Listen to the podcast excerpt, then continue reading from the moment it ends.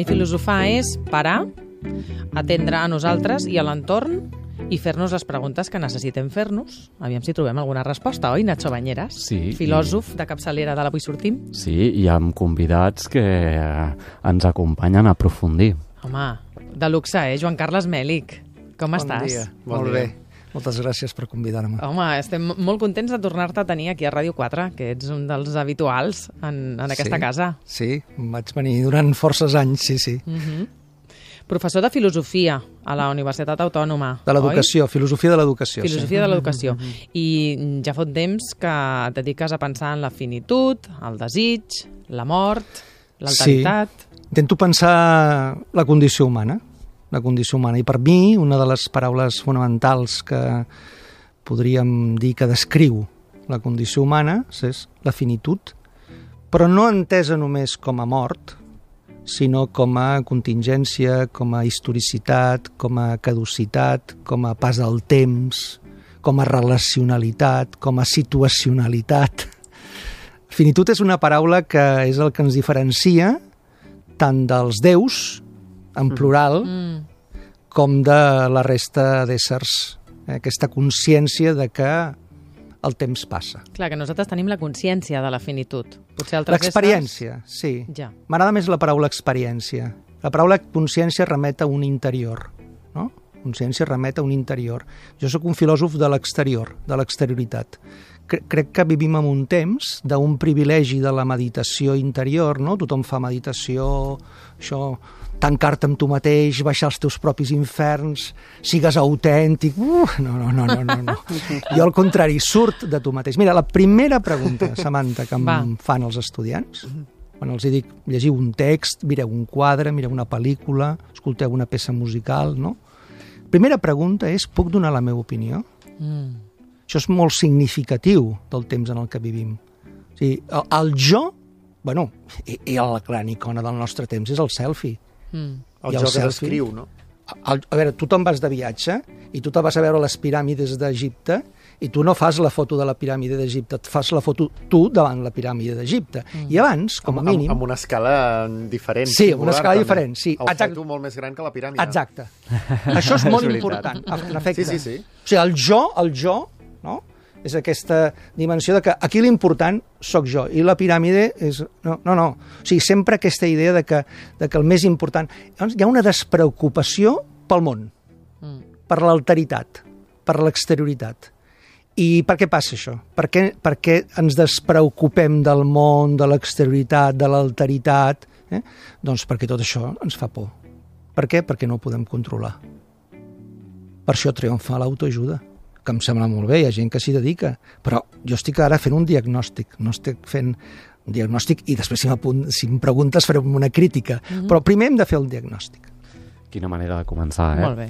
Uh, el Joan Carles comença el llibre en una cita que em sembla que resumeix això que està dient, en la lluita entre tu i el món, defent el món.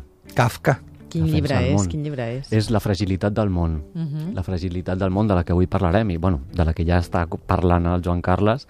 I tot just eh, de la fragilitat del món és una cosa de la que ens hem oblidat.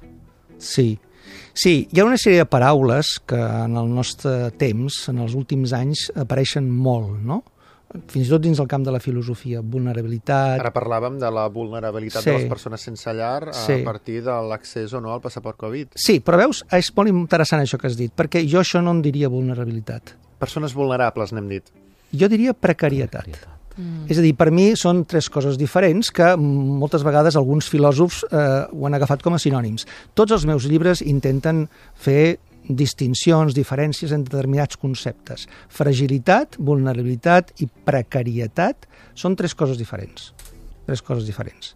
Eh, vulnerabilitat és la condició humana. Condició humana és vulnerable vol dir que som éssers que estem mm. exposats a les ferides dels altres. I això és ontològic. Quan els filòsofs diem que és ontològic, vol dir que sempre ha estat així i sempre serà així. No ho podem O que canviar. aquestes persones seran vulnerables de mena, que ho seguiran sent. De mena, de mena, exacte, de mena. Això és la vulnerabilitat. Vulnerabilitat vol, ve de vulnus, que vol dir ferida en llatí.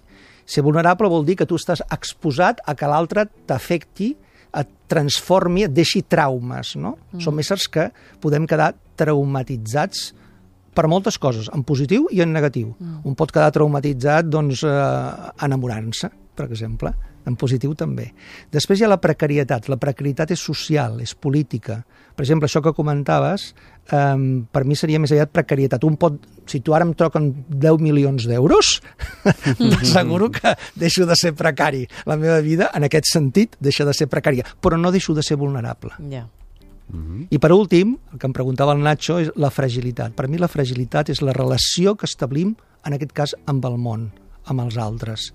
Eh? I aleshores intento en el llibre, la fragilitat del món és la fragilitat del món en si i de la meva relació amb el món. Intento descriure en què consisteix aquesta fragilitat i com crec que es podria preservar. I crec que la resposta que dono és una resposta que la majoria de gent no donaria, però bueno. Vinga, doncs anem-hi, anem-hi, perquè estàs dient, per exemple, que el sentit metafísic eh, el descartes. Sí, exacte. Exacte. Ah. Què és la metafísica, Vinga, primer de tot? sí. Va. És una gran paraula, aquesta, no? No? déu nhi no estem deixant canya dreta. No, la metafísica és la manera que ha tingut el món occidental de pensar l'ésser humà i la relació amb el món. I a què en consisteix aquesta manera de pensar el món des dels grecs, des de Plató, sobretot des de Plató? Consisteix en creure que existeix alguna cosa, valors, principis, normes, que sigui, alguna cosa eh, que està fora de l'espai del temps. És a dir, que no canvia, que és eterna, universal i immutable. Mm. És a dir, el bé. Mm. Bé, que existeix el bé absolut, que És una existeix mena la de, justícia. de religió, també. Sí, clar. És el, és, seria la dimensió, mm. diguem-ne, laica del monoteisme religiós. Però això és variable, no? El bé no és sempre el mateix. Per la metafísica no. Ah, Per la metafísica no. Per Plató t'asseguro que no. És a dir, però cal sortir de la caverna, fixa't. Cal separar-se de la història. Perquè si et situes, si el bé està en la història, canviaria. I aleshores ja no seria un principi metafísic. I la justícia és justícia. La llei és la llei. M'ho dit en bueno, però castellà. és que no les sé lleis canvien, no? Les lleis canvien, la moral canvia. Per, per, Per per, experiència, dic, eh? Sí, sí, sí. No, no, no, no. Però mm, la llei de Déu no canvia. Els deu manaments són els deu manaments. Mm. Per això té una gran relació amb la religió. És a dir, ningú et dirà que la, la llei no canvia. La llei en aquest sentit, no? Per mi sí, per això jo em situo un posicionament no metafísic. No metafísic. Però si et situes en un pensament no metafísic, és a dir, una filosofia de la finitud, de la història, de la contingència, és a dir, en el que tot canvia, seria Heràclit, no? Heràclit. Mm. Tot flueix, tot canvia. El riu d'Heràclit. Pantarrei. Pantarrei. Eh? Pantarrei. Sempre estem en situacions. De seguida els metafísics et diuen ui, això és relativisme, Ja. estàs perdut. Per mi el problema no està en el relativisme, està en l'absolutisme metafísic. Si jo et dic que jo he vist a Déu, jo he contemplat el rostre de l'absolut, ja estic legitimat per construir qualsevol sistema polític totalitari. Mm. Tots els camps de concentració s'han construït en nom del bé.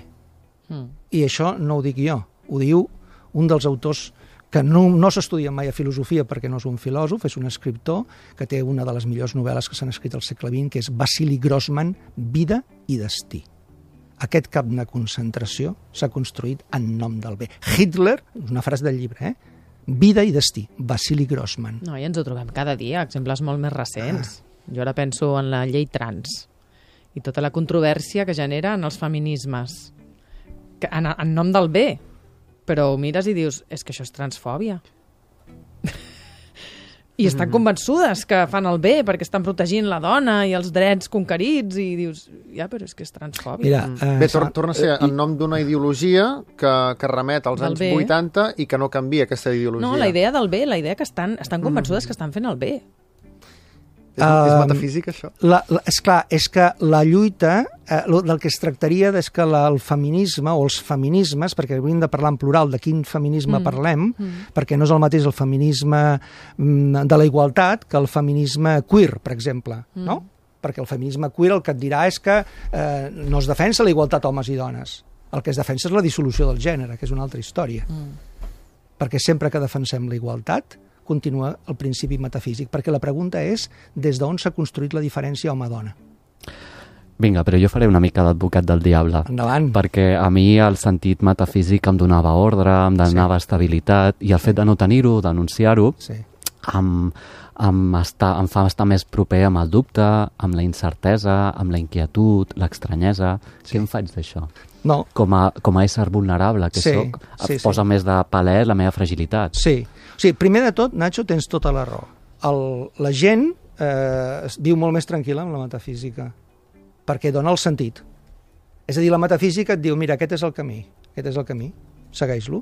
Eh? Jo, jo he fet el camí, és el mite de la caverna. No? Ara, si més no, la gent ha vist Merlí i aquestes coses, no sabem de què va el mite de la caverna. És a dir, algú ha vist el sol, el bé, l'absolut, algú sap com sortir de la caverna, i aleshores et diu, Samantha, Nacho, seguiu-me, follow me. Eh? Seguiu-me, seguiu-me. líder, líder, líder. I aleshores jo vaig davant i vosaltres em seguiu i us ensenyo el... bo- I això és el sentit en majúscules. Eh? Molt bé, aquesta és una opció metafísica. Uh, als anys 40, 50, eh, més o menys, immediatament després de la Segona Guerra Mundial va, van aparèixer, per exemple, els existencialismes. Sartre, Camus, Simone de Beauvoir, no? que deien, no, no hi ha sentit, és absurd, hi ha l'absurd, l'absurd. No? És el mite de Sísif d'Albert Camus, és l'absurd. Per què no em suïcido? Doncs no hi ha cap raó, em podia suïcidar mateix, tinc tantes raons per continuar vivint com per suïcidar-me. L'opció que jo proposo en el meu llibre és que entre el sentit metafísic que per mi no existeix i que és perillós que existeixi, perquè és la font totalitària de les polítiques totalitàries, dels dogmatismes morals i religiosos, i l'absurd existencialista, existeix una cosa, Nacho, que es diu, que jo anomeno el sense sentit. I el sense sentit és aquest sentit fràgil, que construïm en el que jo diria la prosa de la vida, aquelles petites coses de la vida. Per exemple, eh, una abraçada. Ara ens n'hem adonat de la importància que té una abraçada. Per exemple, el silenci, que no és el mutisme. El mutisme no diu res, el silenci diu el que no es pot dir, que és el més important. I aquí hi ha un joc de dissonàncies i consonàncies en aquest joc? Exacte, molt Val, bé. a veure si Molt pots bé. estirar d'aquest Molt bé. fil. M'agrada perquè poder El parlar, alumne, el poder parlar amb una persona que ha llegit molt bé el teu llibre, no? Hombre, Efectivament. hombre, amb un interès enorme. Sí, sí. Doncs eh, eh, jo això és el que anomeno la dissonància. És a dir, la nostra relació amb el món només serà humana, només serà finita, eh, si acceptem que és dissonant. És a dir, que mai no, no podem creuar com humans les portes del paradís. Aviam, aviam. A veure, Nacho, és digue-ho- que, a més a més, és tan poètic, no? Jo Però és què que vol dir les portes del paradís? Bueno, perquè el paraís no existeix. La perfecció, una utopia. No? Les, les utopies són perilloses, Samantha. Sí, ja, ja. És a dir, l'ésser humà és un ésser que pot desitjar el paradís, potser fins i tot se'l pot imaginar, no ho sé, potser se'l pot imaginar algú, però l'ésser humà no pot creuar les portes dels paradisos. Una societat que et digui ja hem arribat al paradís Mm. és Corea del Nord. Uf, Corea del Nord és una societat que ha assolit el paradís, per posar un exemple actual. Eh? Podríem posar molts. L'Alemanya nazi seria un exemple de... És una societat on tothom és feliç. Jo quan sento dir, per exemple, vaig veure no fa gaire aquest reportatge que van fer sobre el Corea del Nord, no? Tots són feliços. Clar, és un, un món feliç, però un món feliç és terrible, és el pitjor que et pugui passar. bueno, és que és fals, és que no tots són És feliços. que és totalitari. Clar. Mm. És totalitari. Una Aleshores, felicitat imposada. clar, aleshores... És que jo no m'ho crec que siguin feliços. Doncs l'ésser humà, però per això mateix l'ésser humà és un ésser que no pot creuar les portes del paradís i desconfiem, hauríem de desconfiar d'aquells que ens diuen que el paradís és possible a la Terra i que hi som, de facto. Doncs l'ésser humà és un ésser que aquesta fragilitat significa que la nostra relació amb el món i amb els altres sempre serà dissonant, no? És a dir, que no encaixa. És una paraula musical, la dissonància. La dissonància. Jo soc, soc amic del el compositor Benet Casablanques i això ho he parlat amb ell. La dissonància. És aquesta peça musical. Això no encaixa, no? Això és la fragilitat de la vida humana en tant que ésser en el món. I per viure en aquesta dissonància dius que ha d'aparèixer un altre tipus de saviesa? Saviesa de l'incert. Saviesa de l'incert. Sí, la saviesa de l'incert. És a dir, la saviesa del dubte. Aquesta idea de la saviesa de l'incert, eh, jo l'agafo d'un text meravellós, mm, que és el primer capítol de l'art de la novel·la de Milan Kundera, que el recomano. El primer capítol d'aquest llibre és extraordinari, es titula La desprestigiada herència de Cervantes. I Kundera ens recorda que hi ha dos grans obres a principis del segle XVII, que són pràcticament, porten 30 anys de diferència, que són contemporànies, que ens demostren dues maneres de ser en el món. El discurs del mètode Descartes i el Quixot. Mm. Mentre que Descartes busca la certesa, comença molt bé Descartes, comença amb el dubte. I acaba fatal. I acaba fatal. És a dir, si tu llegeixes el discurs del mètode dels tres primers capítols, jo Acaba, soc una, acaba. soc, soc, estic enamorat d'aquest- dels tres primers... Però el capítol quart arriba a una veritat tan ferma i segura que ni les més extravagants suposicions dels escèptics són capaços de conmoure-la. Diu Descartes. Això és terrible. Ja està. Perquè això t'ho agafa un polític.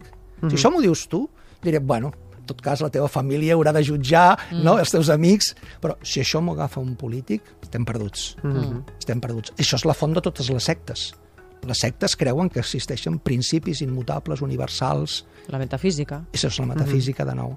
En canvi, a mi jo estic per aquesta saviesa de l'incert que per, pun- que per Condera l'exemplifica el Quixot. És en va que ara torni tant aquesta retòrica o aquesta fixació seductora de, de la secta? Hi ha molts documentals que estan tornant a aparèixer, Netflix n'és un cas, hi ha un cert interès a construir comunitats dissociades de la societat on vivim. És, és un, una ferida dels temps actuals? No, és que ens fa, en, ens, ens posa molt nerviosos acceptar la fragilitat del món, les dissonàncies del món, el fet de que no encaixem, no? Això, això de que no mai estem del tot... In... És a dir, quan diu, és que ens hem d'integrar. No, no, tot el contrari. És a dir, una societat on tothom estigui integrat és el pitjor que ens podia passar. Això el que dic al meu llibre són coses molt gruixudes. Val, eh, no, val. Anem a veure, vaig, vaig agafant eh, tot el que dius, però no mantenim, tu, tu dius en el llibre, mantenim tot i així una relació pragmàtica amb el món. Sí. No sé fins quin punt aquest tipus de relació pragmàtica porta al darrere una tip, un, un, un tipus de metafísica. És que, aviam, jo aquí distingiria. Distingiria. Um, això de la relació pragmàtica en, ens, en, A veure si la pots descriure una mica. Posaré un altre exemple que en el llibre dedico dos capítols, que és la distinció entre tècnica i tecnologia. No sé si em pensaves parlar després, però ara podríem introduir-ho. És a dir, eh, tècnica i tecnologia són dues coses diferents. Hi ha dos capítols al llibre sobre això. La, la, la tècnica sempre que hi ha ésser humà, hi ha tècnica. I, per tant, la relació pragmàtica és una relació tècnica, és a dir, un ordinador doncs, el puc utilitzar de maneres, eh, de diferents maneres, no? Puc utilitzar-lo, és una qüestió tècnica, és una relació pragmàtica. Un ganivet, un ganivet pot salvar una vida o pot eh, assassinar. Per tant, es pot utilitzar bé o malament, no? O sigui, les relacions tècniques, sempre que hi ha ser humà hi ha tècnica, però tecnologia és una altra història. Tecnologia és una altra història. La tecnologia és un sistema social, és a dir, una nova metafísica. Mm. La tecnologia és la metafísica de la nostra època. Per què? Perquè és una forma de vida. No és un instrument. A veure si queda clar d'una vegada. Fa anys, Nacho, que estic lluitant per això. Estic Mhm. lluitant i, en tot cas, si algú no està d'acord, discutim-ho. No, no t'ho dic, jo, tothom hagi d'estar d'acord amb mi, però discutim-ho. És a dir, a veure si entenem d'una vegada que tècnica i tecnologia són dues coses diferents. Quan es diu la tecnologia és neutral, per l'amor de Déu, No, home, no. per l'amor de Déu, clar. la tecnologia imposa una forma de vida. Per exemple, Ara que parlàvem del reconeixement facial, Clar. és el mateix debat. us poso un exemple que jo he vist tots els dies, que és l'exemple educatiu. L'exemple educatiu. Eh, quin és el gran valor de la tecnologia? La pressa, no tan sols la velocitat. Perquè la velocitat és neutral. La velocitat pot ser molt bona per determinades coses. Si a algú li agafa un infart, t'asseguro que la velocitat és molt important. Sí. Però la pressa és la patologia de la velocitat. I la tecnologia imposa la pressa. La, la pressa, tot s'ha de fer ràpid. És a dir, ja ningú a la universitat es passa un any llegint un llibre. Per això ningú llegeix els clàssics. Ningú es llegeix els clàssics. Ningú. Els meus estudiants de pedagogia estaran 5-4 anys. Per, fixa't, eh? passat dels 5 als 4. Això és també significatiu. Mm. I d'aquests 4 anys mai llegiran l'Emili de Rousseau. No llegir l'Emili de Rousseau en pedagogia és com si un llicenciat en filologia hispànica no ha llegit mai el Quixot o un llicenciat en filologia anglesa mai no llegeix les tragèdies de Shakespeare. I això ens oculta el món. Això ens dius. oculta el món, clar. Mm. Això ens oculta el món. Que, quina part del món ens Bueno, oculta? ens oculta, per exemple, quan es diu no, no, és que les pantalles ens obren el món. No, no, les pantalles ens oculten el món. Mm. Per què? Perquè el món, de nou, és aquesta ambivalència, aquest temps. Aquest impu... El món no em pertany. La primera frase del llibre, com recordaràs, és «Olvidamos que el mundo no nos pertenecía». Ens han venut la idea de que el món està al nostre abast i que tot està per fer i que tot és possible. Amb tots els respectes pel poeta, això és horrorós. Però aquesta idea no ve de la modernitat? Sí. No se'ns ha educat des de fa molt de Sí. temps amb aquesta idea? Sí. I per tant Sí, sí. una altra nova metafísica o... Sí. És a dir, a, a, en la modernitat, ara torna a ser moda, no? una defensa de la modernitat, de la il·lustració, no? tornem a la il·lustració. No? Eh, a mi em sembla que, que hem tornat, és a dir, no hem eh, vist la cara fosca de la modernitat. Allò que Adorno i Horkheimer anomenaven la dialèctica de la il·lustració. Tot i que Però venim la- del segle XX, no hem vist uh, uh, la cara oculta de la modernitat. L'hem vist en la bomba atòmica, l'hem vist a la crisi de petroli dels anys Sí. dels 90, No. l'hem vist a la crisi de 2007, la Camps veurem ara amb la L'hem crisi de vist la a les pandèmia. ximeneies d'Auschwitz. Ara mateix amb la pandèmia, la Sí. impossibilitat de tenir Sí. o confegir una Sí. vacuna unitària sí, pública. Sí, sí, sí. No tot és possible i no tot està per fer. La majoria de les coses que ens passen a la vida no les decidim, ens passen. Mm. I és que el que volem és controlar allò que ens passa. No, jo no controlo de qui m'enamoro, ni tampoc de qui em desenamoro. Mhm. Per exemple, Ai. eh? l'amor i el desamor són esdeveniments.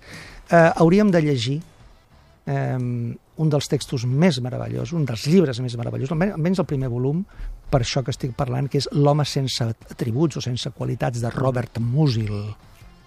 Robert Musil parla de la matematització del món, i estem parlant a principis del segle XX. Aquest concepte, el món s'ha matematitzat, Musil avança des de principis del segle XX la, la colonització tecnològica del món. Quan la tècnica deixa de ser un element importantíssim a les nostres vides per a convertir-se en tecnologia en forma de vida. I això és el que ha passat en educació, per exemple, en les competències. Ara ho veurem, aquest s'està parlant d'una nova llei d'educació. El tema de les competències és el pitjor que li ha passat a l'educació en els últims anys en aquest país. Ah, sí? Sí, sí. I per què? Per què? Tu em preguntaràs, bueno, i què- quin problema tens amb les competències? El problema que tinc amb les competències és el mateix que tinc amb la tecnologia. O amb la... És a dir, quan la competència deixa de ser, deixa de ser un element important en educació per esdevenir l'educació. Mm. És a dir, si tu dius, no, no, és que hi ha determinats aspectes de l'educació que s'han de treballar per competències, evidentment, és que això no ho nega ningú, només faltaria, però això no és el que s'està fent ara. Ara no s'està, ara el que s'està fent és una educació per competències. És a dir, les competències han esdevingut la metafísica pedagògica d'aquests moments. Però els mestres tampoc se'n surten del tot, perquè en aquesta classificació de l'alumne, en, en aquest diccionari que s'ha de fer de, de l'educació i de la qualitat de, dels fills de, dels pares, els mestres veuen que, que, que tampoc funciona amb la seva manera d'entendre l'educació. Clar, és que jo no tinc problemes amb els mestres, tinc problemes amb els científics de l'educació, que és una altra història. Són els polítics els científics de l'educació? Bueno, el- quan, quan molts, molts els científics, els polítics el que fan és assessorar-se, per exemple, amb determinats psicopedagogs. Podríem dir noms, però no, no tinc ganes ara d'entrar en això. Però què trobes a faltar contingut? Per exemple, Ja. és a dir, diu, no, no, treballarem la memòria. Clar que s'ha de treballar la memòria. Home, només faltaria. No, és que la memòria... Perdoni, amb un actor no treballaràs la memòria? Tu preguntes si, si són capaços, els, no els estudiants, el professorat, el problema no és els- estudiants, el problema és el professorat, per exemple, el professorat universitari que tenim. Reciti'm un poema.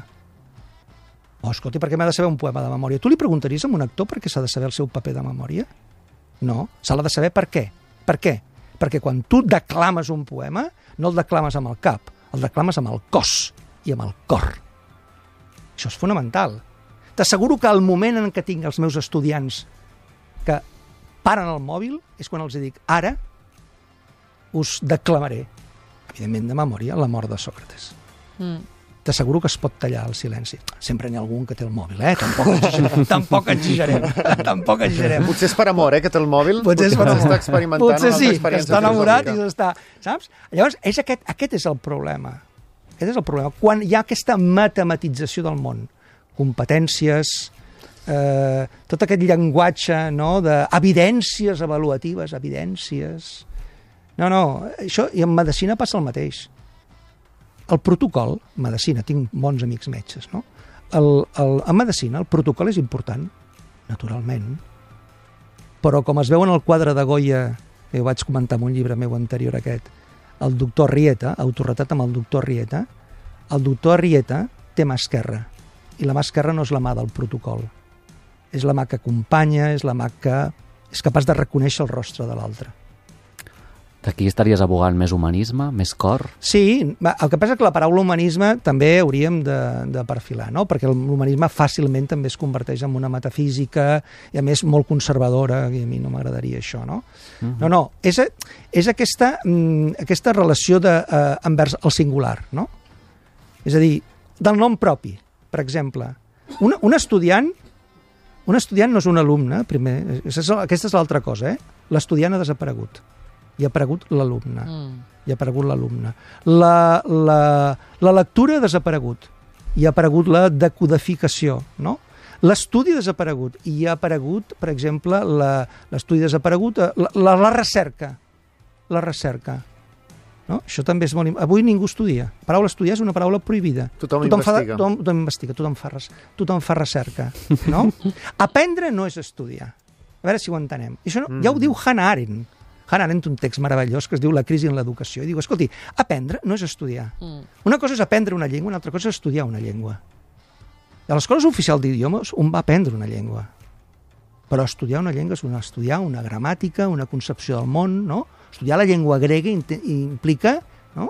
entrar en l'univers grec. L'estudi és una altra cosa. Jo puc haver, jo puc haver après una llengua i no haver-la estudiat mai. Vinga, i aquí ja comencem a parlar del llenguatge. Ah, la gramàtica. Vinga. Uh, heredem un llenguatge, heredem una gramàtica. L'ésser humà arriba al món, no?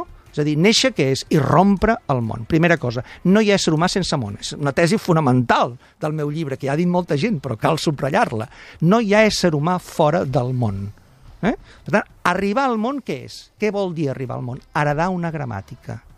I heredar una gramàtica vol dir heredar un llenguatge, una llengua materna, en efecte, però també heredar un conjunt de signes, de símbols, de gestos, de normes i una biblioteca. Que heredo encara que no hagi llegit mai un llibre. Eh? Pensem, per exemple, biblioteca pot ser llibres, o pot ser en còmics, poden ser pel·lícules, mm-hmm. biblioteca en general. No? Pensem en la una cançó cultura. de Jaume Sisa, qualsevol nit pot sortir el sol allà es veu l'herència d'una biblioteca. Jo puc reconèixer la gent de la meva generació. Si jo a una persona de la meva generació li dic locomotor, el tio Aquiles, el capitán Tani Valentina, segur que en el Marc no li dirà res. Clar. Ni fava. Però la gent de la meva generació ens ho diu tot. Sí, sí. Heredem una biblioteca, heredem unes històries. I llavors això és l'herència. A partir d'aquí comencem a viure. Que ens constitueix i de la que, que podem fer-nos càrrec. Clar.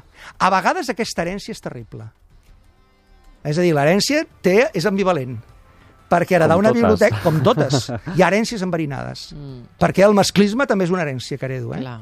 Clar.